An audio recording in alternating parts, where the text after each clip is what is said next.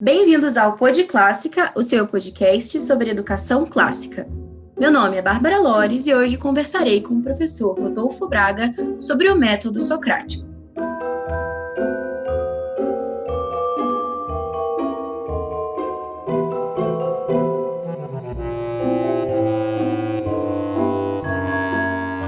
Bem-vindos a mais uma edição do Pod Clássica. Nessa quinzena a gente vai tratar de um tema bem interessante e com uma pessoa que, de alguma forma, a gente já né, teve um pouco por aqui, não diretamente, mas porque o Rodolfo ele é esposo da Mariana, Mariana Braga, que conversou com a gente anteriormente sobre a educação na Grécia, sobre a paideia platônica. Recentemente eu fiz uma pesquisa lá no, no Instagram do Pod Clássica, perguntando para o pessoal quais eram os episódios favoritos.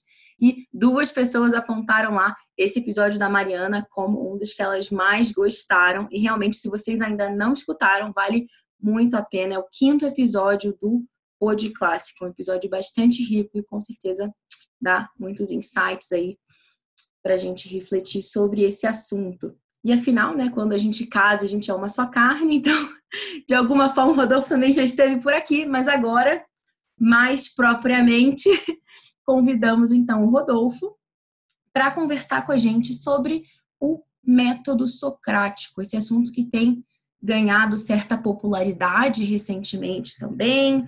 Algumas pessoas falam sobre ele, mas não sabem muito bem do que estão falando em algumas circunstâncias. E hoje a gente vai conversar então sobre esse assunto. Rodolfo vai ajudar a gente a entender um pouquinho mais sobre o que, que é isso, que bicho é esse, né, Rodolfo? E como que a gente pode, né, adotar esse método, se, se a gente pode, né, e como, é, no nosso dia a dia, com a educação dos nossos filhos também, de uma forma mais prática. Então, Rodolfo é professor de filosofia, pai de dois, né, Rodolfo? Isso aí. Benedictus e Isaac. Do, do, Isaac, do Benedictus, que é o mais velho, Isso. e do Isaac, que é o mais novinho, fez um ano agora. O Benedictus fez cinco em março, e o Isaac fez é, um ano agora, em dia 21 de junho. Muito bom. Então, é, quero agradecer a sua participação em nome dos ouvintes também do podcast, por você ter cedido esse tempinho aí para conversar com a gente. Isso, é um prazer. Muito bem. É, então, vamos começar já, assim, sem muitas introduções. Vamos lá. Que, que, é isso, né? Que, que negócio é esse de método socrático? Olha só, Bárbara, o negócio é o seguinte: é, o método socrático, ele, como o nome está dizendo, foi um método desenvolvido por Sócrates. É, muita gente, quando vai fazer uma, vai criar uma história da filosofia, na maior parte dos manuais em geral assim você coloca as pessoas costumam os autores os historiadores começam a colocar assim o início da história da filosofia lá com os pré-socráticos né aí você fala ó tá vendo já tem os pré-socráticos aí né Sócrates já aparece como um, um divisor de águas e tal é, até porque veja bem o que os pré-socráticos faziam sob certo aspecto assim pode ser considerado filosofia mas quem desenvolve o que vai ser filosofia mesmo, assim, para valer bem específico, é Sócrates. É, Sócrates. É, é a partir de Sócrates que você vai ter assim, ó, ah, se você faz isso aqui, isso é filosofia. Então, quando a gente fala em método socrático, né, no primeiro momento a gente tem que fazer essa subdivisão aí. Eu, particularmente, considero o, o que Sócrates fez por excelência e quem faz, quem tenta fazer aquilo que ele fez ali, quem faz isso ou quem tenta fazer está tá tentando fazer ou faz filosofia, né? Qualquer coisa que você saia desse espectro aí, você não está fazendo filosofia. E o método socrático, então, é um método de investigação que Sócrates utilizava, que é um método de perguntas, no final das contas. É um método no qual ele faz perguntas para analisar assim a, a, a, o fundamento último daquilo que as pessoas é, é, têm por conhecimento. O método socrático em si, ele é o que então? Ele é um método de investigação da fundamentação última, como eu disse. O que significa fundamentação última das coisas? Não é só você saber fundamentar as coisas, é, é você tentar entender se você de fato tem aquele fundamento em você. É você tentar unir aquilo que você conhece com a consciência de que você conhece. E vice-versa, né? No, no, caso, é você ter a consciência de que você conhece a coisa. E é conhecer tendo unidade, unido à, à consciência de que você conhece aquilo. Você vê que é, uma, é um jogo duplo aí de duas, vias. O que, que acontece com o método socrático, então, assim, que é, que é o mais interessante? É, só, o, os socráticos ali, depois vai ser desenvolvido por Platão, Aristóteles, mas principalmente Platão, isso já está em Sócrates sob certo aspecto, que é o seguinte: a diferença entre duas palavrinhas fundamentais aí que eles vão perceber. Uma palavra é a palavra doxa, que é opinião em grego, e a outra palavra é, é episteme, ou episteme, né?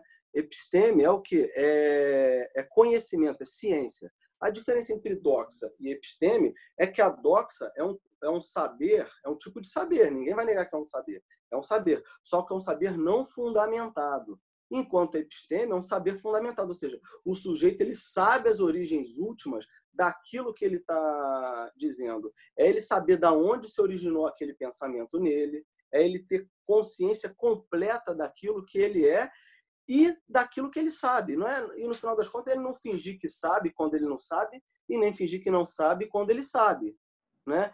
É... Nesse sentido, o que, que nós temos assim? Como é, como é que eu faço os alunos em geral perceberem essa diferença. Eu faço uma pergunta para os alunos que é o seguinte: é, você, você pode me definir o que é a Lua? Eu pergunto isso para os alunos. Vou dar um exemplinho inicial que depois eu vou voltar para explicar como é que funciona o método socrático em si. Primeiro, eu vou só dar um exemplo que eu faço com eles para eles intuitivamente entenderem como é que funciona isso e depois eles perceberem o que, que, que, que Sócrates fazia de fato, né? Então, por exemplo, eu pergunto para eles assim: o que é a Lua? Aí o aluno vem com uma resposta, aquela resposta mais pronta que ele já tem, que ele já ouviu a vida inteira, que ele nunca parou para pensar, nunca parou para analisar o, aquela pergunta. Ele pega e fala qual é a resposta, qual é a resposta mais, mais tradicional para a pergunta o que é a Lua. O aluno responde: ah, é um satélite natural da Terra. Ele não parou para saber, para pensar o que é satélite, o que é natural e o que é Terra. Né? Se ele entende, como as pessoas entendem em geral, que satélite é aquilo que gira ao redor do planeta, aí daqui a pouco, normalmente como eu dou aula para ensino médio, eu pergunto para os alunos o seguinte, eu ando de um lado para o outro da sala perguntando, eu estou em repouso ou estou em movimento? e normalmente eu pego o aluno numa, numa época que ele já viu a diferença, né? Ele já sabe, por exemplo, conhece a primeira lei de Newton, por exemplo, que é o princípio da inércia. Ele já ele, ele fala assim: "Ah, depende do referencial". Fala: "Ó, oh, muito bem. Vejo que vocês são doutores em física". Eu dou aquela ironizada. Olha só, como é que começa a pintar a ironia socrática aí. Vejo que vocês são doutores em física, são catedráticos em física e sabem a resposta, depende do referencial. Muito bem. Se o movimento depende do referencial, pergunta eles, é a Terra que gira ao redor do Sol ou o Sol que gira ao redor da Terra? Aí eles começam a já ficar na dúvida. Se depende do referencial, um ou outro às vezes acaba insistindo, não, é a Terra que gira ao redor do Sol. Né? Mas assim, isso é uma coisa que, vamos dizer assim, é, pode é, que ele ouviu e às vezes fica difícil você quebrar essa essa perspectiva dele. Mas se depende do referencial, eu falo para ele, olha só, eu tô aqui em repouso, eu sou o referencial. Você está vendo a Terra andando por aí? Não, você não está. Você não estaria correndo assim com os pezinhos assim e você não está fazendo isso. Então a Terra está em repouso em relação a você. E você, se você olhar para o céu agora, quem está em repouso, quem está em movimento? É o Sol que vai estar tá em movimento em relação à Terra. Então vejam, considerando a gente né? eu, observador, e considerando a Terra fixa, é o Sol que vai estar se movimentando. Agora eu pergunto para ele, levando tudo isso em consideração, quem gira ao redor, quem está movimentando ao redor de quem? A Lua que se movimenta ao redor da Terra ou o contrário? O aluno começa a pensar já. Eu falei, se um observador estiver na Lua, quem, tá, quem ele vai ver se movimentando? Ele fala, ah, é a Terra. Então, veja, então, sob essa perspectiva, a Terra seria o satélite natural da Lua, e não o contrário. Aí ele começa a perceber o que, que aconteceu aí, que aqueles conceitos todos que ele tinha, que ele estava muito seguros, na verdade, no fundo, no fundo, eles não fazem, eles não se sustentam. Eles não se sustentam. É claro que nas aulas eu vou perguntando outras coisas para ele, para ele buscar tentar entender qual o fundamento último daquilo que ele diz que conhece. Se ele sabe fundamentar, se ele sabe provar, justificar, né? Funda, a palavra fundamentação vem de fundo, né? É a base, ou seja, aquilo que embasa, que sustenta, que dá segurança para o conhecimento dele. Essa é a diferença essencial entre doxa, ou seja, aquilo que você acha que sabe, que é a opinião, e episteme, que é aquilo que você de fato sabe enquanto conhecimento. É claro que eu costumo até estender para as aulas, pra, no momento das aulas e pergunto para eles ali: vem cá, vocês já estudaram lá os níveis crescentes de energia segundo o diagrama de Pauling, né? Falo para ele, ah, 1S2, 2S2, 2P6, 3S2, 3P6 e por aí vai. O aluno fala assim, eu pergunto para ele, você sabe provar por A mais B que a ordem é essa? Aí, aí você escuta aquele, escuta, né? Na verdade, aquele silêncio sepulcral dentro de sala de aula. Por quê? Porque o aluno, em geral, isso não é coisa do aluno de ensino médio, não, porque eu lido até com alunos de ensino médio de um nível muito bom, mas muito bom mesmo. Eu não posso reclamar. Mas o que acontece é que o cara sai do ensino médio achando que ele domina química, física, biologia, e no fundo, no fundo, ele não domina. No fundo, no fundo, ele é treinado como se fosse um macaco, né, para re, realizar determinados, é, determinadas habilidades ali, e no fundo, no fundo, ele não sabe a fundamentação, ele não conhece o assunto. Mas eu vou falar a verdade para você, no fundo, no fundo, não é que ele não conhece, não é que ele não sabe, é que os professores dele também não sabem aquele negócio. Os professores não sabem demonstrar. Os professores não têm a fundamentação última disso que é conhecimento de fato que eles deveriam ter e não têm. Então, os caras não estão entregando aquilo que eles, é, aquilo que eles prometem entregar para os alunos. E aí fica essa, esse fetiche ao redor da educação, né? de que a educação é uma educação messiânica, a educação como se fosse a salvadora, né? e as pessoas não entendem que até níveis, existem níveis de educação. Né? Sei lá, é uma educação física, uma educação intelectual, acima disso está a educação moral, porque não adianta nada o sujeito ter educação intelectual se ele não tem uma moral é, pé no chão, e acima disso tudo, uma educação espiritual entende? Sim. Então, esse é o primeiro momento que eu tento mostrar para eles que, assim, na prática, essa primeira etapa do método socrático, que é a ironia, por que, que significa ironia em grego? Ironia, na verdade, é simulação. Não é simplesmente você é, ficar zoando com a vida do outro, entre aspas, assim, fazendo um deboche, uma espécie de deboche, um sarcasmo. Não é isso. A ironia é uma simulação em que sentido? No sentido em que Sócrates ele vai tentar simular como se fosse dele a opinião do outro para não ter desonestidade no debate. Porque a pior coisa que tem é o sujeito usar da falácia do espantalho, não é verdade? Eu pego, crio um argumento aqui todo muito bem elaborado, né? O sujeito pega esse argumento que é todo elaborado, distorce o que foi dito, cria um espantalho, bate nesse espantalho e aí sai cantando vitória como se tivesse derrubado o argumento do outro. Mas isso não é honesto. Isso não é honesto. O honesto é o quê? É você entender verdadeiramente o que o outro disse, né? Para tentar entender o quê? Quais são as razões últimas que fazem que o sujeito defina as coisas do modo como ele as define.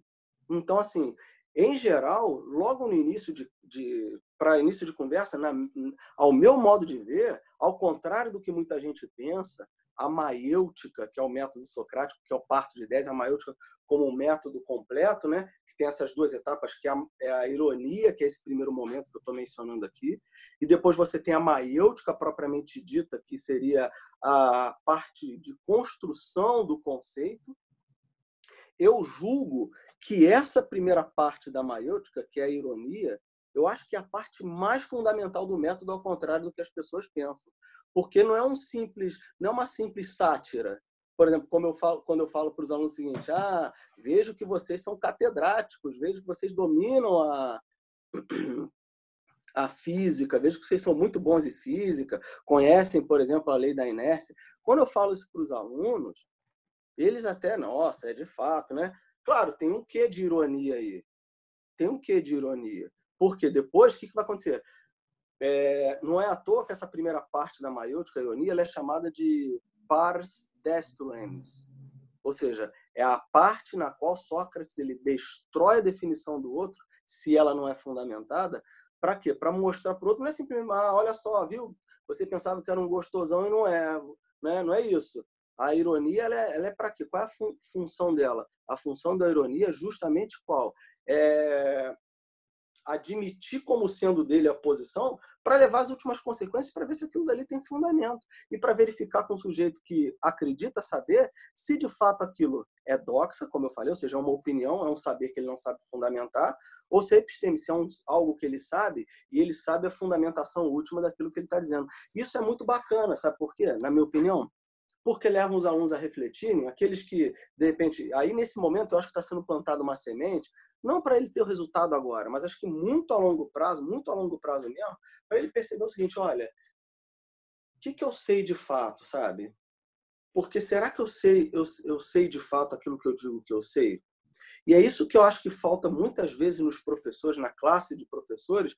Por exemplo, sei lá, quando eu estou dando uma aula lá sobre Aristóteles, estou falando sobre as categorias aristotélicas, eu mostro, por exemplo, é, a fundamentação das categorias aristotélicas, por exemplo, na, na, nas classes gramaticais. Eu vou mostrando para os alunos. Aí, depois que eu apresento as, as categorias aristotélicas, por exemplo, eu falo, na verdade, que o ser das coisas, as categorias são modos de ser e tal. Eu falo, por exemplo, substância. Substância. Qual a categoria que vocês acham que substância é? Depois que eles entenderam que a substância é elas vão falar substantivo. Eu falo assim, bom, aí eu dou a ordem assim das categorias e falo, e a qualidade? Ah, qualidade é adjetivo, quantidade, numeral. Aí você vê que os alunos eles acabam entendendo a fundamentação daquilo que eles estão estudando. Então, assim, o que me parece que falta é justamente essa fundamentação. É saber o, o porquê último das coisas, que é uma tarefa essencialmente de quem? Da filosofia. E essa tarefa, por excelência, é o trabalho do método socrático. É você saber, reconhecer, bom, o que, que eu sei de fato? Porque é impossível, vamos ser honestos. Você acha que nós sabemos todas as coisas, fundamentar todas as coisas? Não sabemos. É claro que a gente parte de uma confiança no que disseram para gente, num, num, num a pessoa me falou, eu vejo que ela não tem razões para estar tá mentindo para mim. Isso tudo funciona. Mas, em última instância, eu acho que é você, na verdade, ter essa noção. Não é à toa que Sócrates tinha como lema da vida dele o que estava escrito lá no Santuário de Delfos, que era o quê? Conhece-te a ti mesmo. É esse conhece-te a ti mesmo que Sócrates levava às últimas consequências e que eu tento passar para os alunos. Você está falando de Delfos, eu estou lembrando também daquele episódio, né, que o oráculo de Delfos diz que Sócrates é o homem mais sábio que tem, né? E por que ele é o homem mais sábio, né? Justamente porque ele tem essa consciência da sua própria ignorância. Perfeito, é, é isso, é isso. E aí, o que acontece? Sócrates foi acusado, inclusive, né? não é nem muito o assunto da maiútica socrática, do método socrático propriamente dito, mas Sócrates ele, ele, ele, é, ele é condenado à morte por justamente é, não prestar culto aos deuses por impiedade. E aí, na defesa dele, ele fala justamente o contrário, fala assim, olha só, os deuses disseram que eu era o homem mais sábio, e ele tomou, no fundo, no fundo, isso como uma missão divina. Mostrar que não é que ele era o homem mais sábio, é porque ele tinha consciência da ignorância dele. Coisa que as outras pessoas, outros cidadãos atenienses não tinham. E olha, eu estou para dizer que nós estamos vivendo um novo período do estilo ateniense, onde, é, graças a Deus, estão aparecendo determinados filósofos aí, né?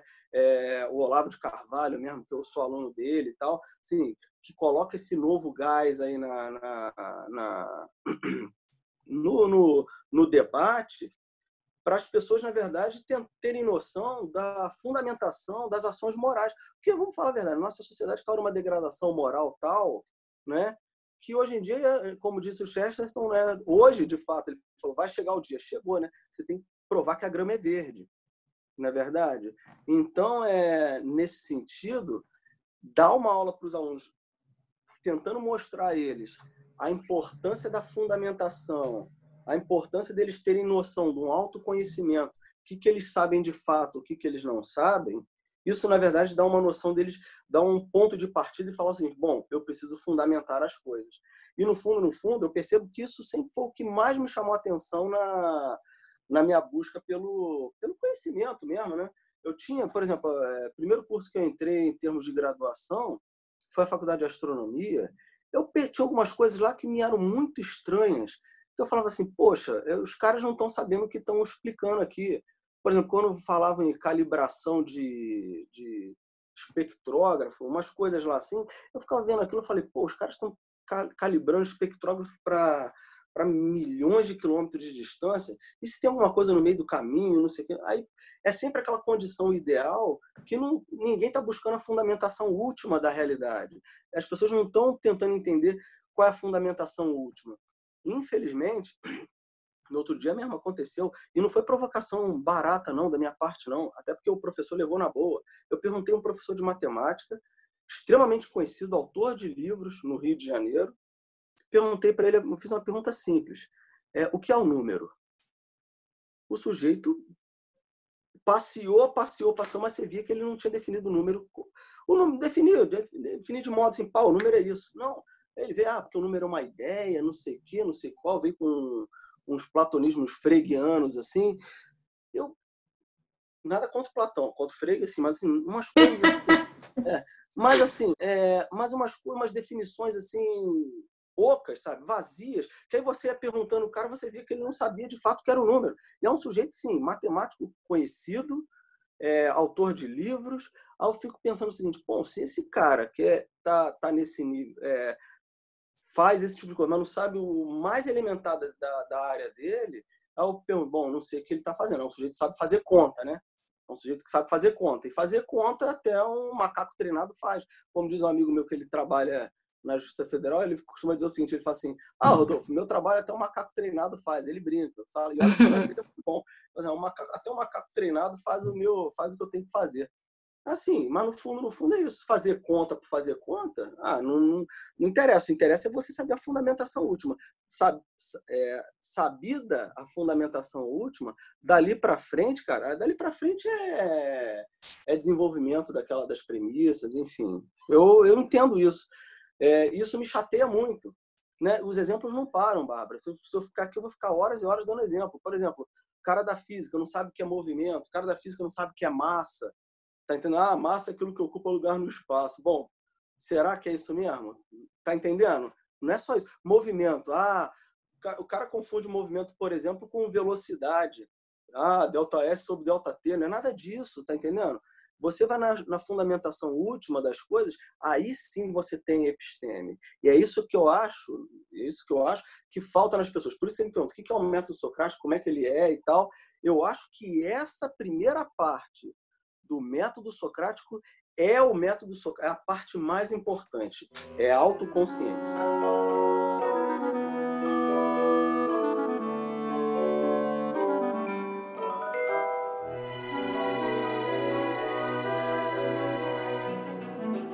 Eu concordo plenamente com você. Eu tenho falado um pouco sobre. Recentemente, a, gente tem um, além do, dos episódios do Pod Clássica, a gente tem também uhum.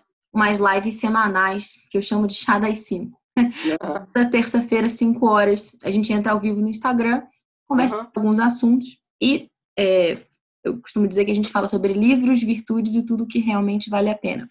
Então, em uhum. algumas ocasiões, a gente estava fazendo o resumo de um livro e a gente estava tratando justamente sobre o papel da humildade na busca pelo conhecimento né? Porque é algo que antecede, né? Então é bem isso que você está falando da ironia, como essa é, essa peça, né? essa ferramenta que revela para o ser humano a sua própria ignorância nesse contexto. É isso, sabe? é isso.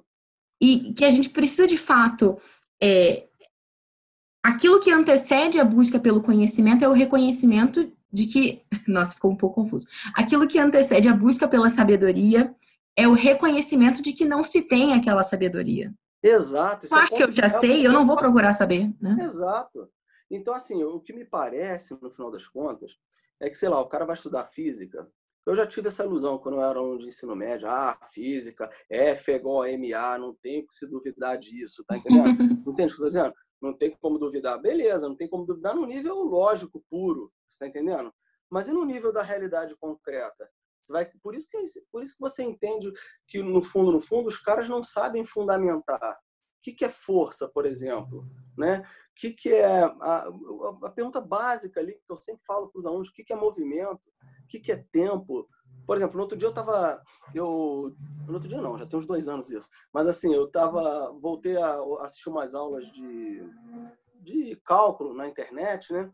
E detalhe, o cara é professor de uma universidade, reno... universidade renomada, dando aula de física, física 1.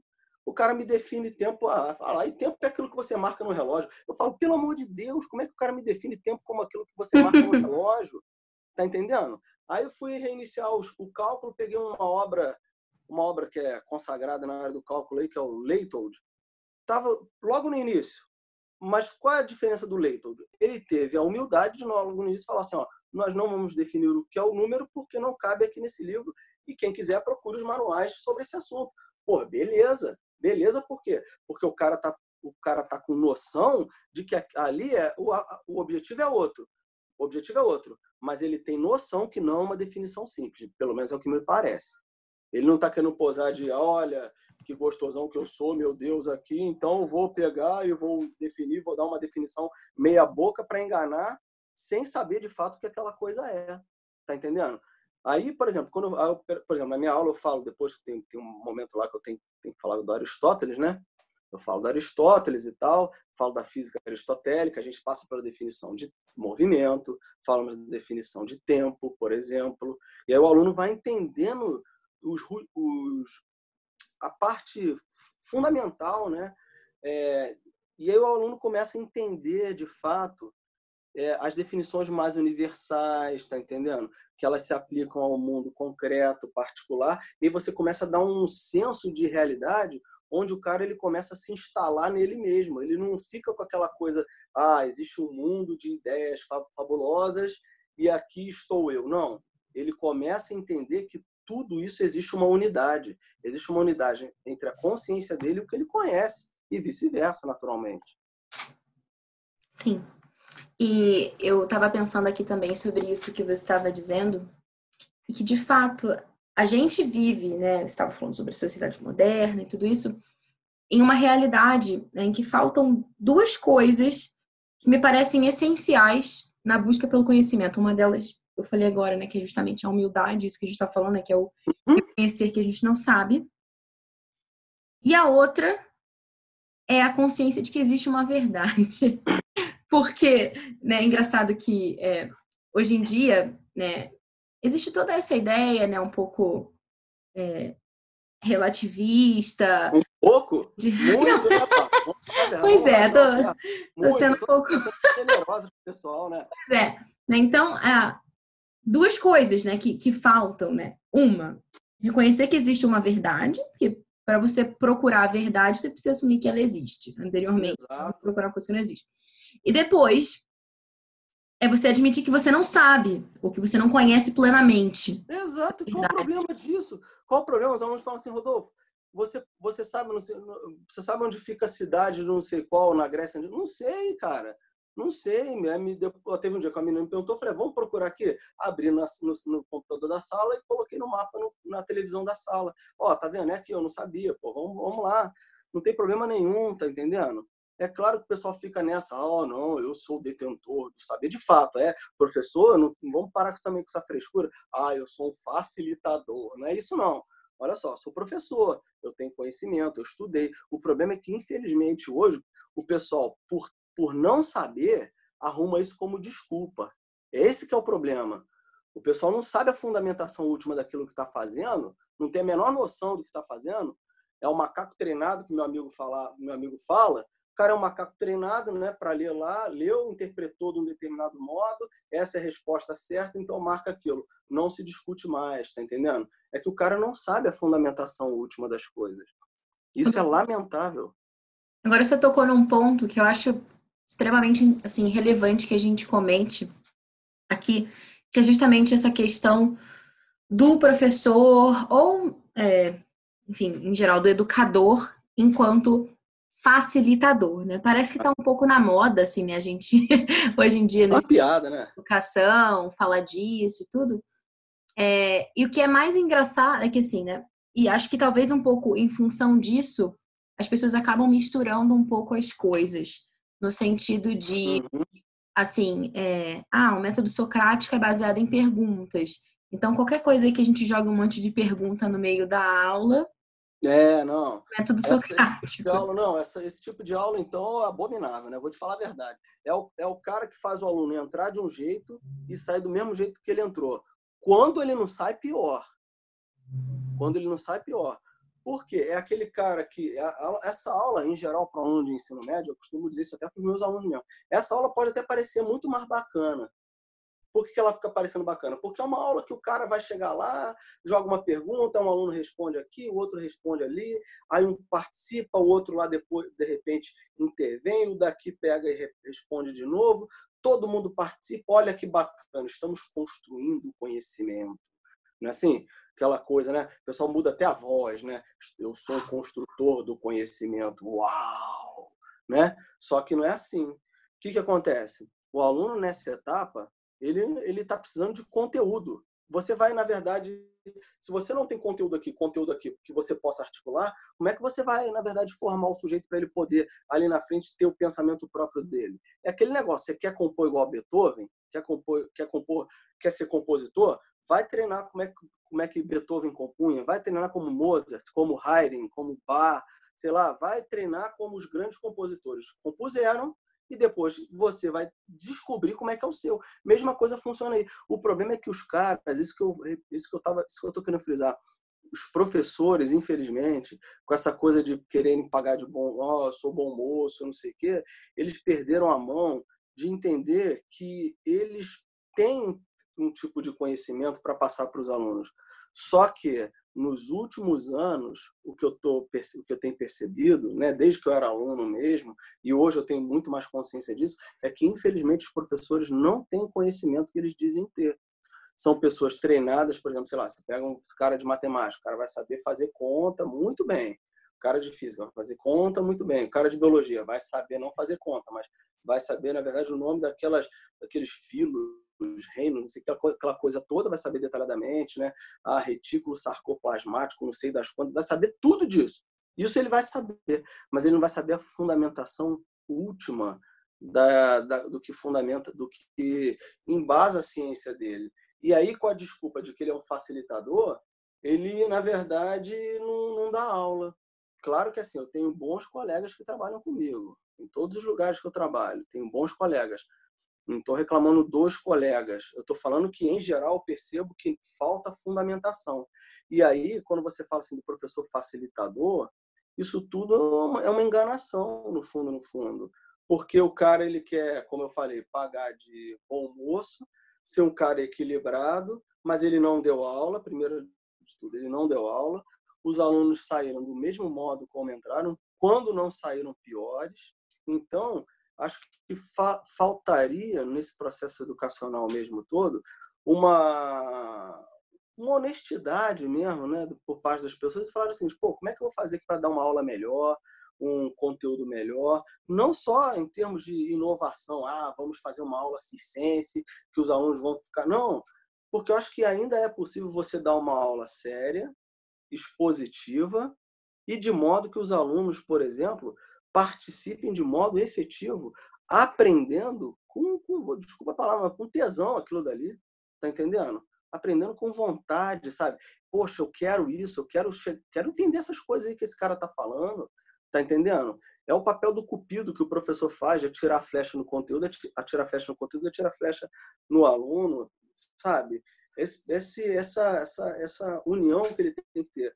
Mas se ele chega e faz ali aquele, aquele papelzinho, você vê, tem um filósofo norte-americano lá, o Richard Roth, né?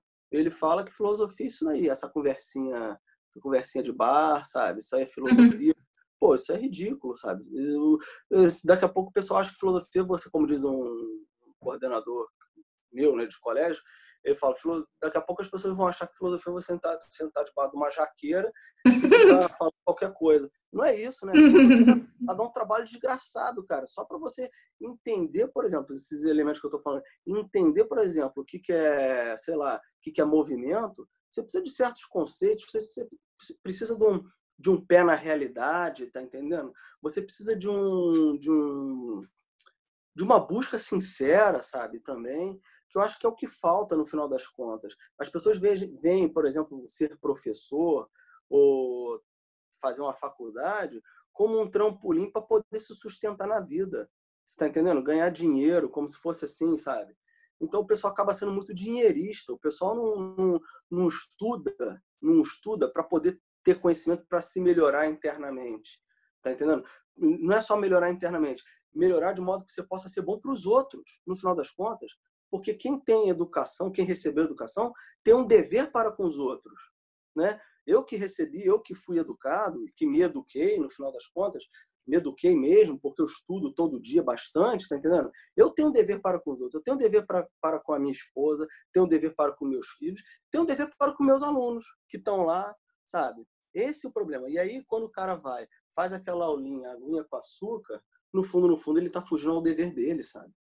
Ele está, na verdade, se recusando a fazer aquilo que é papel dele. Mas por quê? Porque ele não teve a humildade de reconhecer, pô, o que, que eu sei? Tá entendendo? O que, que eu sei de fato? Entendeu? Bom, acho que é mais ou menos isso, assim, nesse sentido dessa, desse, ah, vamos fazer perguntas. Não é perguntar. Perguntar é importante, sim, sabe? É muito importante. Mas se você também não sabe perguntar e, e pensa que sabe, ah, cara, é muito, é muito problemático. E aí começa a surgir aqueles assuntos, aqueles professores que vêm com aquelas perguntas capciosas, né? O cara que chega para o aluno, aquela perguntinha básica, aquela famosa, todo mundo conhece. Ah, Deus pode criar uma pedra tão pesada que nem mesmo ele possa carregar? Se ele puder criar a pedra, ele não vai poder carregar. Se ele é, não puder criar a pedra, ele já não pode tudo de falar. Olha, tá vendo? Deus não é onipotente. Pô, eu tenho um texto que eu respondo essa questão. Eu tenho um texto que eu respondo essa questão detalhadamente, até escrevi em, forma de diálogo socrático. Se você quiser, depois eu mando, você pode disponibilizar. Manda sim que eu coloco no link. Pessoal, tá? É, é, se chama Sócrates na Ágora da Liberdade. É um texto que eu falo como se eu tivesse eu tivesse passeando aqui em Petrópolis, né? Andando ali pela rua da Catedral ali, aí começa a chover, eu vou para a Praça da Liberdade, que é uma praça famosa que tem aqui. E a praça até que a Princesa Isabel, antes dela assinar a hora, ela deu alforria para um monte de escravo. Ali na Praça da Liberdade, e aí é... começa a chover, cai um raio, quem aparece ali? Sócrates. Aí começa a fazer o diálogo socrático entre mim e o Sócrates ali. É muito interessante. Que aí eu tento responder essa questão. Mas aí é para outro. Isso é muito legal.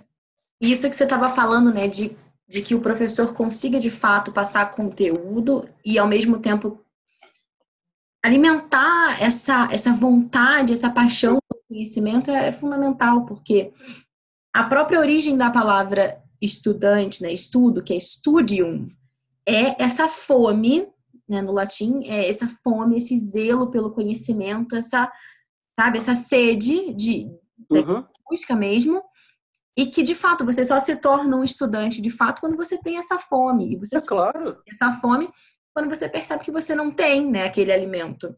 A fome é o quê? Nessa minha barriga tá vazia, né? É, eu quero preencher isso, né? Eu quero comer, ou seja, eu quero esse conhecimento. Então, é, essa humildade, esse conhecimento da própria ignorância é fundamental dentro desse processo, porque eu preciso reconhecer que eu não sei para que eu me encha de vontade de querer saber. Né? Você, entende, você entende quando eu falo assim, é, acho que gente, essa, essa conversa é muito interessante nesse sentido, porque assim, é isso que eu falo que falta às vezes é, no, professor, no, no, professor e no aluno entender que o conhecimento não é um conhecimento tipo assim, ah, eu vou ganhar dinheiro com isso, eu vou garantir uma profissão. Cara, enquanto os professores, né, a gente está até falando agora dos problemas da educação, mas isso aqui envolve você ver em que ponto o método socrático toca na gente, né? Já fazendo um parênteses aqui. Enquanto os professores não entenderem que educação, né, esse uh, o processo do ensino, do estudo, ele não é para uma finalidade é profissional apenas. Na verdade, isso aí é uma consequência. O conhecimento ele não é para isso. A educação vai estar um caos total ainda. O problema é que hoje em dia você entra numa sala de, de aula, sei lá, eu dou aula na escola pública também, tá? Dou aula na escola do Estado do Rio de Janeiro, né? Sou professor do Estado do Rio de Janeiro. E aí você vê com frequência os professores reclamando: poxa vida, esse cara não sabe que essa profissão, uma, é, ele estudar, vai ser importante para ele adquirir uma profissão e sair da condição a qual ele se encontra. Como se fosse, por exemplo, como se o cara fosse obrigado a, a estudar e se tornar um Bill Gates, não é verdade? É, na cabeça do cara é isso. Ele tem que sair dessa condição dele. Cara, sei lá, tem muita gente que vive em condição humilde e estuda, estuda pra caramba. Aliás, sei lá, eu, eu, eu vejo no final das contas as pessoas, na verdade, que ganham dinheiro e não estudam, e tipo assim, ótimo, legal, você quer ganhar dinheiro, quer trabalhar, quer garantir sua profissão, tudo bem, mas o conhecimento é outra coisa, educação, educação nesse sentido de escola, né, de ensino, é outra coisa completamente diferente. Você entende? Eu acho que esse é o grande problema das pessoas de não entenderem que a educação ela não tem a finalidade de voltar para uma profissão apenas. Isso é uma opinião minha, sabe? O conhecimento em si mesmo, ele já te muda internamente de modo que você possa servir aos outros. A questão é servir, sabe? É, é você sair de dentro de você, né? É, sair de você para, para ser mais para os outros. Esse é o papel da educação. Por isso que a educação não é um direito. A educação, para quem a recebeu, é um dever. É um dever para com o outro, sabe? Se eu receber educação, eu tenho um dever para com meus alunos, eu tenho um dever para com minha esposa, eu tenho um dever para com meus filhos, tá entendendo? Eu tenho um dever para os outros. Se eu perder essa dimensão, já era. Por isso que, infelizmente, é, as pessoas acabam. Tudo bem, vamos falar assim: ah, conhecimento não enche barriga, não enche mesmo, não. Todo mundo sabe disso. Mas o que, que acontece? Se você coloca a dimensão da, do conhecimento em outro patamar, as coisas começam a acontecer naturalmente, pelo que me parece. Tá entendendo? Não é que tipo assim, ah, agora eu vou buscar só o conhecimento, vou esperar o dinheiro aparecer. Não é isso. Mas é, se você é um bom profissional, se você serve aos outros, daqui a pouco todo mundo está querendo que você esteja do lado deles, está entendendo? E esse é o processo, voltando lá na, na, no método socrático, se você conhece isso tudo, se você conhece as razões últimas daquilo que você conhece, essa humildade, reconhecer, ó, oh, isso eu não sei, né? Se eu não sei, eu vou procurar saber, ou se você sabe, você pode me ensinar, não tem problema nenhum. Na verdade, não é no Didascálico, o Hugo de São Vitor não fala, né, da, da, da, de não ter vergonha de aprender de ninguém? É assim que tem que ser, você está entendendo? É assim que tem que ser. Não ter vergonha de aprender de ninguém. Aquele que é humilde de fato vai aprender de todo mundo. E me parece que o método socrático, ele, isso é, é, é o ponto central da, da, da, do método socrático, é do reconhecimento daquilo que eu não sei. Se eu, se eu não sei, eu vou procurar saber. Saber para fundamentar mesmo. É isso que me parece ser o fundamento do método socrático.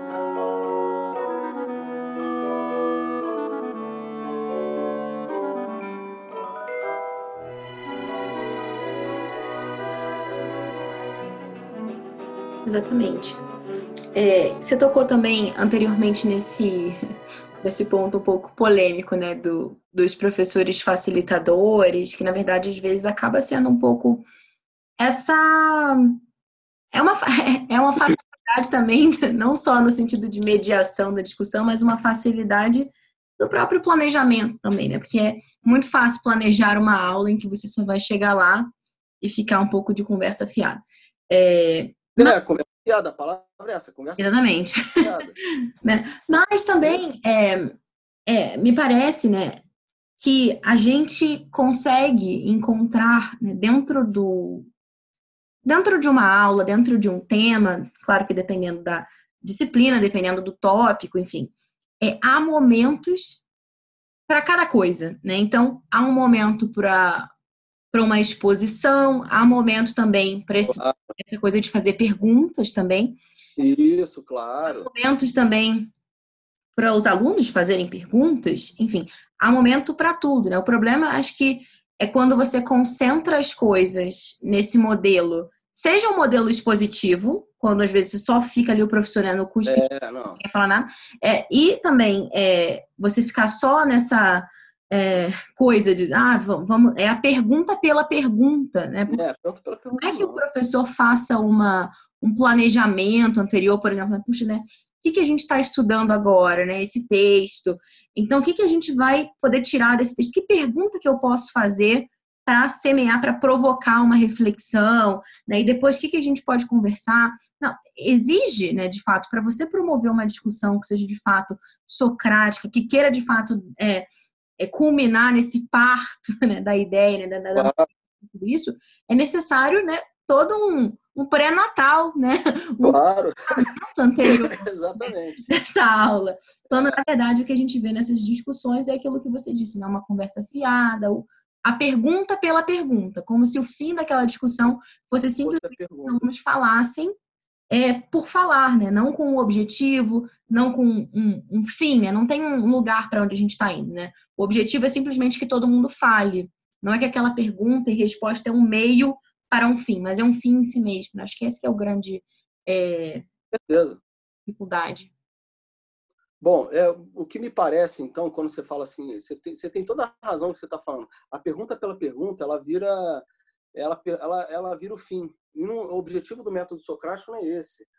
Como eu estava falando, outro dia eu estava até comentando com um coordenador meu, é, acho que a grande dificuldade das escolas, quando elas vão fazer uma. A gente agora está até falando no nível de escola, não tanto do método socrático, mas, assim, o que me parece, Bárbara, na a grande dificuldade das escolas quando elas vão discutir educação, dos ditos pedagogos, né, quando eles vão falar de educação, é o seguinte, é eles não têm uma noção do que é o homem. A discussão fundamental, que seria o ponto de partida, segundo o ó, é daqui, aqui é o fundamento, né? É claro que daí para baixo existem outras coisas que são mais filosóficas, mas eu estou falando, aqui é o ponto base. Eles não têm uma visão, vamos dizer assim, do fundamento último do que é o homem, daqui que seria o daqui para baixo. Eu estou falando, esse, o que é o homem? Ó, esse aqui é a visão antropológica nossa. Falta na, no, no, no, nos pedagogos, né, na minha opinião, assim, essa, essa perspectiva.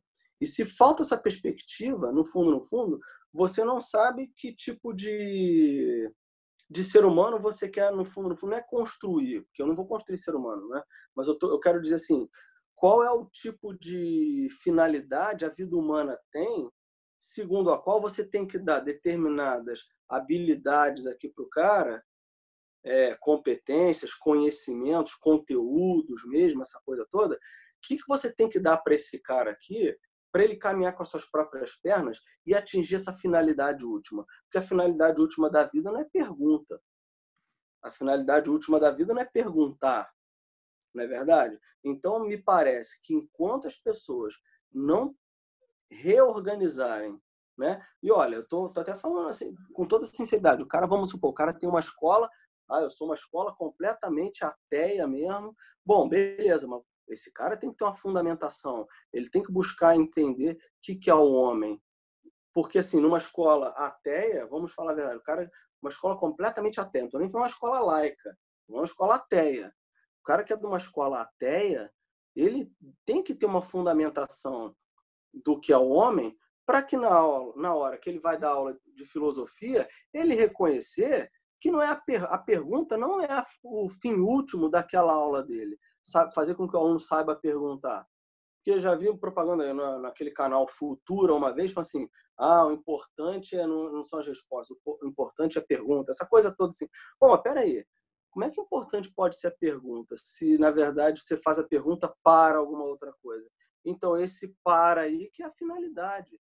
A finalidade, então, é a causa a causa final, né, no final das contas, como diria Aristóteles, é o que vai guiar todas as outras causas. Se você não tem como perspectiva a finalidade de algo, já era. E a finalidade das aulas não é, não é fazer com que o aluno saiba só perguntar, é fazer com que ele descubra quais são os, os caminhos necessários para adquirir aquela resposta. E mais importante ainda, na minha opinião, é ele se conhecer para reconhecer que ele não. Se ele não tem o conhecimento daquilo, o que, que eu preciso saber? Sabe? É, o que, que eu preciso elencar logo de cara aqui? Ah, onde estão as, as obras? Onde estão os livros? Sabe? Quem são os autores que trataram desses temas? É aquela coisa que a gente às vezes é, infelizmente até os alunos de universidade perderam, né? É você fazer um, um, um, buscar o status questiones, né? ou seja, o estado da questão, quem estudou, que pé anda a questão, para você poder andar. Se você não fizer isso, lamento, não, não vai adiantar. Buscar fazer uma, uma busca bibliográfica para ver quem são os autores em termos de escrita que trataram disso, e aí avançar. porque senão a pergunta fica pergunta pela pergunta. E o objetivo não é a pergunta pela pergunta, é fazer com que o cara reconheça se ele sabe ou se ele não sabe. Se ele não sabe, onde buscar corretamente. E aí abre um leque para uma coisa que é ainda mais ampla ainda, que é onde estão as boas definições. Está entendendo? Isso é uma coisa que é muito importante, sabe? Porque senão a gente cai no senso comum de não perceber quais, onde estão os problemas. Quer ver? Eu posso tocar em assuntos mais polêmicos aqui ou não? Pode. Sei lá, você pega, por exemplo, essa, quando as pessoas falam em feminicídio. É uma coisa muito interessante quando eu toco nesse assunto, às vezes, em, às vezes não, eu toco muito raramente, porque hoje em dia você tem que tomar maior cuidado. Tem uma, é, tem uma disciplina que eu dou aula no colégio, que é a disciplina chamada debate, especificamente. É só debate mesmo. A gente pode até falar depois, ou outro podcast, se você quiser explicar mais detalhadamente, enfim. Mas essa disciplina tem um, por exemplo, eu não posso tocar determinados temas, porque eu não, eu, a minha opinião ali não tem que ficar, tem que ser, eu tenho que ser muito cuidadoso com as coisas que acontecem em termos de opinião hoje quando você emite opinião enquanto professor. Infelizmente, sabe? Infelizmente, ou seja, quando as pessoas falam de escola sem partido, essa coisa toda, que é outro tema aí, o problema é a escola sem censura, né? no final das contas, de fato. É o professor poder falar sem saber que. Mas, olha, isso, aqui é uma, isso aqui é uma opinião dele, de fato. Tudo bem, isso é tudo discutível, eu sei, eu sei que é, Bárbara, mas assim, mas no assunto que eu falo lá com feminicídio, esse é o que eu queria tocar. Aí, o que, que eu tento fazer com os alunos? Eu tento, na verdade, é, fazê-los entender, por exemplo, quando você falar, ah, aluno chega a morrem, sei lá, 6 mil mulheres no país por ano. Pô, o dado é verdadeiro, beleza. Tá ótimo, o dado é verdadeiro. Não tem problema nenhum. Tá certinho. A questão é, do total, qual é essa fração de mulheres que morrem? Não estou justificando, falando, oh, que bacana, tá morrendo mulher, deixa morrer mesmo para poder equilibrar com os homens. Pelo amor de Deus, não é isso que eu estou dizendo. Que fique bem claro. O que eu estou querendo dizer é o seguinte: se você pega esse dado nu e cru, se fossem 6 mil mortes por ano e só mulher morrendo, fala, pô, cara, tem alguma coisa errada de fato aí, a gente precisa ver alguma coisa. Mas existe 60 mil pessoas morrendo por ano no país. É uma discussão que a gente está acostumado já a ouvir direto em redes sociais e tal, mas você para para pensar, se você consegue fazer o aluno refletir acerca disso, e primeiro, o que é feminicídio? Né?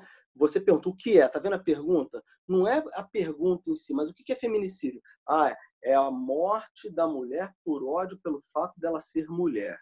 Aí você faz outra pergunta. Na verdade, aí os alunos começam entre eles a se perguntar, porque os alunos têm muito, eu tenho muitos alunos de debate que chegam muito bem preparados mesmo, sabe? Os alunos já chegam já preparados com as perguntas para um fazer para o outro grupo, enfim, e eles começam a perguntar o seguinte: mas veja bem, é, se a, o feminicídio ele é você matar uma mulher pelo fato dela ser mulher, ou seja, a justificativa é ela ser mulher, eu pergunto, daí você exclui crime passional, por exemplo.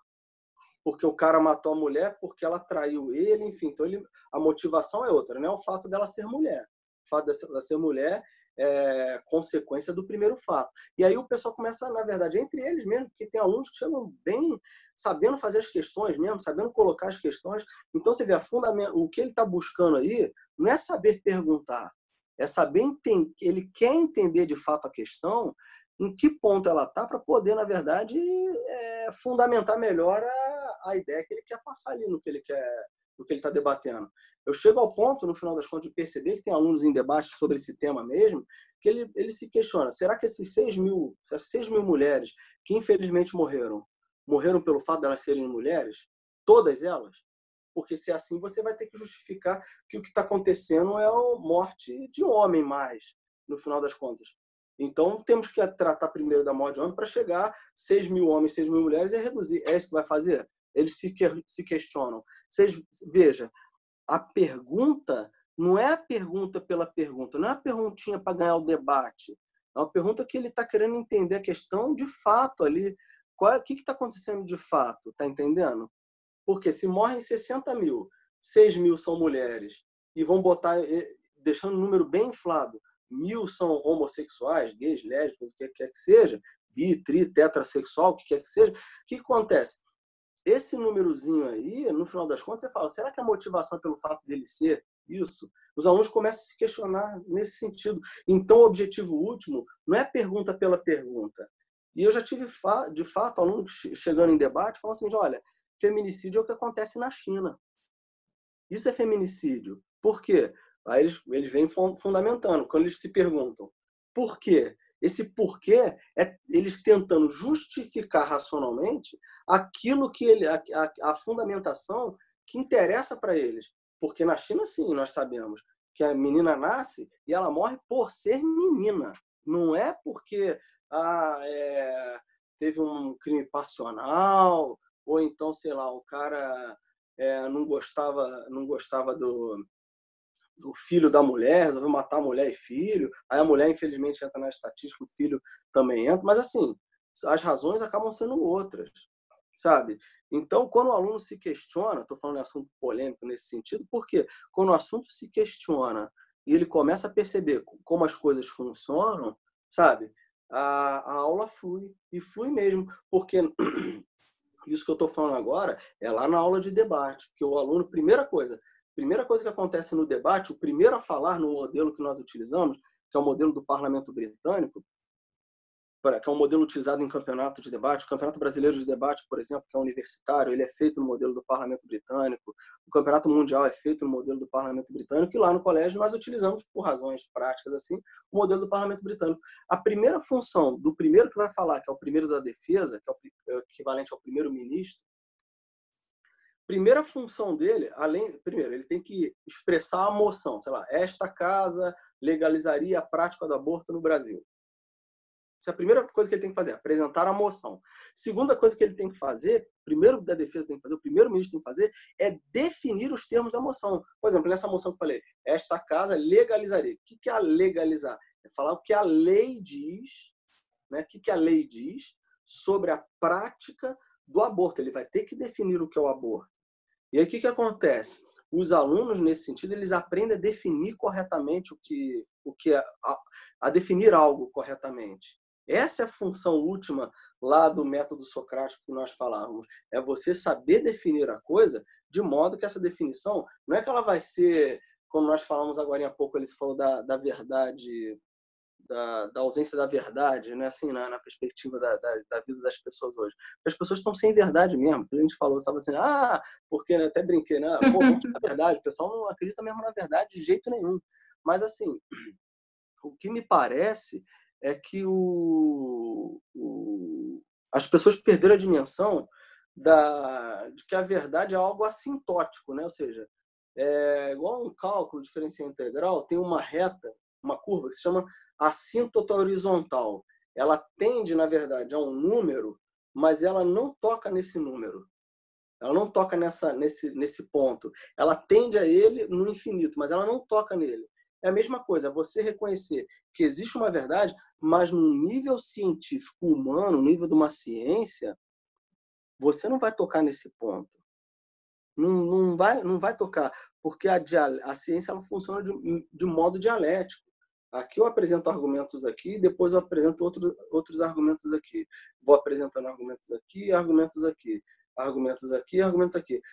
Até chegar num. Ou seja, você percebe, vamos dizer assim, antecipadamente, como se fosse antecipadamente, que você está tendendo a um ponto, mas você não consegue chegar nele ainda de modo definido. Não sei se você está me entendendo o que eu estou querendo dizer com esse gesto que eu fiz aqui. Você fala de um lado, melhora do outro. Fala de um lado, melhora do outro. Isso é dialética, né, na verdade.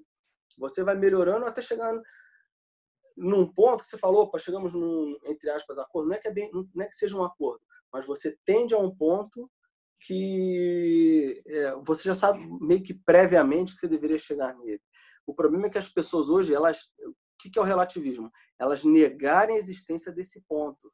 E aí não existe esforço nenhum para poder tentar lutar e chegar lá. Então, qualquer coisa, se você está indo, sei lá, em direção norte, vamos supor que direção norte fosse a direção segundo a qual você vai se encaminhar para a verdade.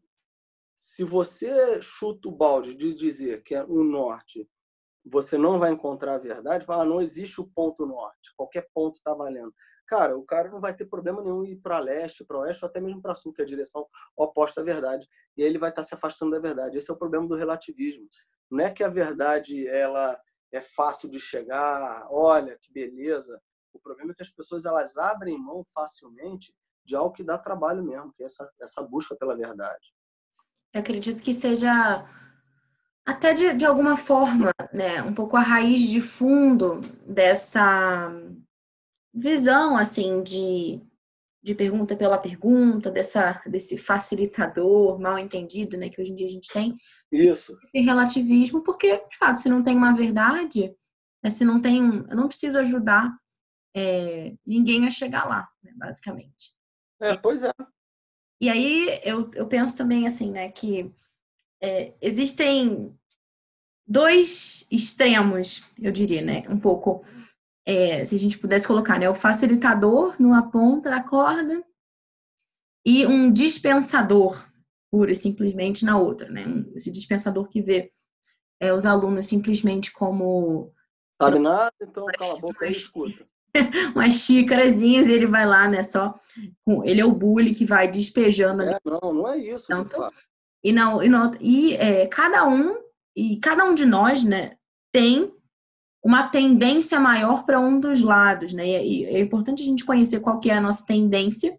Claro. Contrabalançar. É o socrático que a gente estava falando. Justamente. Eu vejo que, por exemplo, né, quem tem essa tendência mais dispensadora, digamos assim, é, dentro de uma proposta como essa, né, de método de perguntas, é, acho que a, a, principal coisa que ele precisa tomar cuidado, essa pessoa, é justamente, é, às vezes, essa, é, uma, essa paixão pela verdade, essa paixão pelo conhecimento, de tanto que aquela pessoa encontra a verdade, que às vezes o que, que a gente acaba fazendo? Né? A gente acaba entrando naquele modo é, palestrante, no caso do falando, falando, falando, falando, e é, assumindo né, que aquela pessoa vai escutar aquilo, acolher e realmente, puxa, verdade, é isso aí. Mas, na verdade, a gente está privando aquela pessoa, né, aquele aluno, aquele, aquele jovem, aquela criança, daquela oportunidade de chegar à verdade por conta própria. Exato. Fato essa, essa questão do. É, porque assim, o. Ajuda o aluno... Desculpa, fala. Não, eu ia falar justamente isso, que o método socrático, ele é, dá essas ferramentas né, nessa dinâmica de pergunta e resposta, aquilo que a gente estava falando, né? Só que ele não chegava assim e falava, ó, oh, isso aqui, anota aí no seu caderno. Não. Não, não é isso, exatamente. Justamente o contrário, né? Ajudar que a pessoa descubra. Por isso que eu estou falando, existe um primeiro momento que eu acho que é o fundamental, que é o sujeito primeiro reconhecer a ignorância dele. Não é tipo assim, ah, olha só, vocês são todos ignorantes aí e o gostosão aqui sou eu. Não é isso. O objetivo, no final das contas, é mostrar para os alunos o seguinte, olha, é, o que, que você sabe de fato? O que, você sabe fundamentar? Esse é o primeiro ponto. E daí, fomentar no aluno o desejo de saber, né? E aí, tanto é que eles saem da aula e falam assim, Rodolfo, afinal de contas, o que, que é a Lua? tá entendendo? Então, assim, aí é claro que daqui a pouco você cria uma metodologia neles de uma pergunta sincera e honesta. Porque eu falo assim, bom, as primeiras coisas primeiro, não é assim? Como diz o ditado em inglês, né? É, por que, que eu falo primeiras coisas primeiro? Quando ele olha para o céu, quando ele vê o eclipse, da... o que, que ele olha para a lua? Nem eclipse, quando ele olha para a lua, o que, que ele está vendo? Ele está vendo um disco branco, ele não está vendo algo que é esférico logo de cara. Ele está vendo um disco prateado, branco, sei lá o que, que seja no céu. Ele não está vendo outra coisa diferente disso. Então você tem que começar primeiro, bom, estou vendo um disco, aí daqui a pouco ele vai deduzindo outras coisas, tá entendendo? Até a hora que se, se ele for muito feliz e tal, deduzir que aquilo é esférico ou não, sei lá, o que é que seja. Mas assim, o que eu quero dizer é que na aula o mais importante o aluno sabe saber perguntar, sim, mas é ele saber perguntar. Tanto é que assim, é, é nessas aulas as aulas ficam super interessantes, porque os alunos eles começam a perguntar certas coisas também, porque você vê que está fomentado nele aquilo que você falou num determinado momento ali, a vontade de querer saber, esse desejo de querer saber. Eles não estão simplesmente assim, ah, vai lá, fala aí, Rodolfo, o que, que é? Tá entendendo? Não é isso. Eles falam assim, mas e vem cá, e se for isso? Eles começam, na verdade, a surgir com outras hipóteses, outras possibilidades, colocam questões, às vezes, para derrubar um negócio que eu falei. Tá entendendo? Que eu acho excelente, maravilhoso isso, quando o aluno chega e coloca assim, bom, mas Rodolfo, olha só, isso aí não é bem assim, não. Aí eu falo, ótimo, beleza. Aí eu fico tentando defender aquilo dali, é muito engraçado que ele vem com objeção ainda mais pesada. Isso que é o barato, tá entendendo? Se o aluno ele consegue é, entender que é isso, tá entendendo? Essa pergunta dele é uma vontade de, vamos dizer assim, de ele está instigado a querer saber. Ele está querendo saber verdadeiramente. E olha, eu vou falar, é interessante. Eu estava dando uma aula sobre Santo Agostinho, no segundo ano, eu estava falando sobre o problema do mal, e estava falando sobre a, o livre-arbítrio. Cara, os alunos ficaram, sabe assim, parados, querendo saber como é que solucionava aquela questão, né? se Deus ele é onisciente, como é que soluciona o livre-arbítrio né, humano, é o problema do mal, bom, se Deus é bom, como é que existe o mal no mundo, então ele não pode ser totalmente bom porque existe o mal. Como é que soluciona essas questões? Os alunos vão perguntando, mas aí, mas veja bem, Rodolfo, vão colocando as questões e tal. O que é, eu acabo tentando ajudar a eles é tentar entender o seguinte, bom, de tudo, com tudo aquilo que eles já aprenderam, principalmente com Sócrates e Platão, que eles estão um chá de Platão e Sócrates no primeiro ano, que eles até brincam, pô, finalmente acabou Aristóteles, hein, Rodolfo? É um Aristóteles, Aristóteles, Aristóteles. Mas por quê? Porque ali está a fundamentação das coisas. E aí depois, a partir daquele fundamento, ele vai saber perguntar corretamente, ele vai saber avançar corretamente. Porque senão vira uma conversa de bar mesmo, onde as pessoas não têm fundamento nenhum, tá entendendo? Pergunta por perguntar e tá tudo valendo no final das contas, entendeu? A coisa não deveria ser assim né? Acho que o mais importante é isso, ele saber perguntar sim, mas tem uma finalidade. Qual é a finalidade dessa pergunta? A finalidade é eu me tornar um ser humano melhor, de modo que eu possa me conhecer para servir. Muito bem, então essa foi a entrevista dessa quinzena aqui no Pod Clássica. Espero que vocês tenham gostado tanto quanto eu. E se você ficou interessado nesse assunto do método socrático, eu tenho uma notícia também bem legal para dar para vocês. Durante o mês de julho, nós estamos organizando três encontros online por videoconferência completamente gratuitos para discutir textos selecionados utilizando precisamente o método socrático de discussão, através de perguntas com bastante interação, para realmente promover esse momento de uma maior reflexão aproveitando que a gente está em julho, mês de férias. E o que é mais legal, esse clube de leitura, ele é para crianças e pré-adolescentes, adolescentes de 10 a 17 anos. Então, é uma grande oportunidade também para os nossos jovens, para as nossas crianças poderem ter esse momento de um contato maior com outros que vivem uma realidade como a sua, de um amor pela leitura, de uma busca por essa contemplação do bem, da beleza e da verdade. Algo que a gente vê que muitas famílias têm realmente lutado para desenvolver nos seus filhos, mas que às vezes acabam né, tendo essa dificuldade de não terem outros pares, outros amigos que vivam uma realidade parecida. Então, por isso que a gente está promovendo esses encontros online ao longo do mês de julho, Hoje foi o primeiro encontro, hoje, dia 14 de julho, a gente já está disponibilizando o vídeo também no YouTube de como é que foi essa discussão. A gente discutiu o poema Júlio, de Olavo Bilac, e o conto Quem Tudo Quer, Tudo Perde, de Coelho Neto. Como é que funciona essa discussão? Você se inscreve gratuitamente através do link que está disponível lá educaçãoclássica.com. A gente vai deixar também na descrição desse episódio. E você recebe por e-mail os textos do clube de leitura para que o seu filho possa ler, registrar as suas impressões, num diário de leitura, enfim, anotar os textos, os trechos que chamarem mais a atenção e poder discutir sobre os textos com a gente, então, no domingo. Os encontros estão acontecendo aos domingos de 5 horas a 5h45. Mas hoje passou um pouco, a gente foi terminar quase 6 horas porque a discussão estava bem animada. Então, é, basicamente funciona desse jeito. Você pode acessar para fazer a sua inscrição e aproveitar também, porque nós não temos muitas vagas, as vagas são limitadas, mas ainda temos vagas, ainda dá para você fazer sua inscrição e aproveitar os encontros que ainda acontecerão. O próximo encontro vai ser no domingo que vem, agora, né, no dia 21 de julho, e o outro encontro, então, no dia 28. E no dia 28 eu vou dar também algumas informações para os pais sobre a continuidade desse clube de leitura. Afinal, alguns pais já devem estar se perguntando também, né? Puxa, mas será que é só nas férias que isso aí vai acontecer? Será que não vai ter depois, né? É, outros encontros? A gente quer fazer sim uma turma do clube de leitura, mas com um número mais reduzido de pessoas, justamente para a gente poder é, ter um acompanhamento mais pessoal com cada um e poder também crescer em amizade, conhecendo é, as outras pessoas da turma e tudo isso, e poder também, ao invés de é, estudar textos selecionados, como a gente está fazendo na edição de férias, ter tempo também para poder é, estudar obras inteiras. Então, é, fica o convite, se você tem filhos de 10 a 17 anos, é realmente imperdível e, como eu já falei, gratuito. Então, clica lá, ainda dá para você se inscrever. E agradeço por estarem nos escutando até aqui. É uma entrevista que realmente, assim, nossa, é, dá pano para manga, né? Faz a gente refletir sobre muitas coisas e justamente por ser uma entrevista assim mais extensa também, a gente resolveu dividir em parte 1 e parte 2. Vocês ouviram então hoje a parte 1.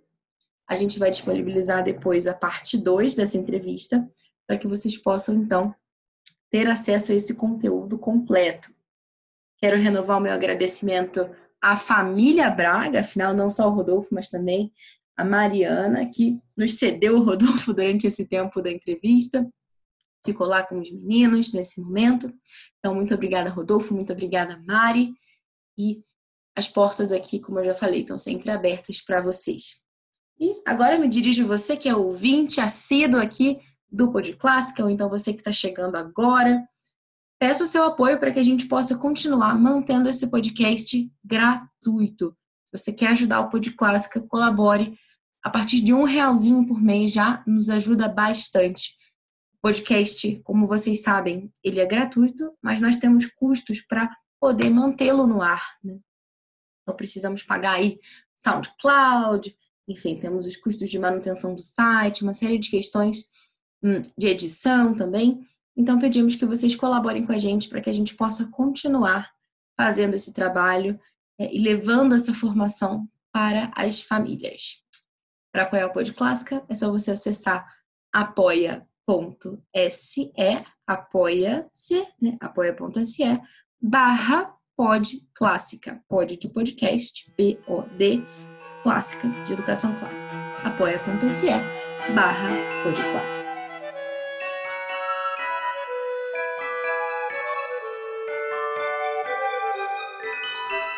Você ouviu o Pod Clássica, segunda temporada, episódio 24.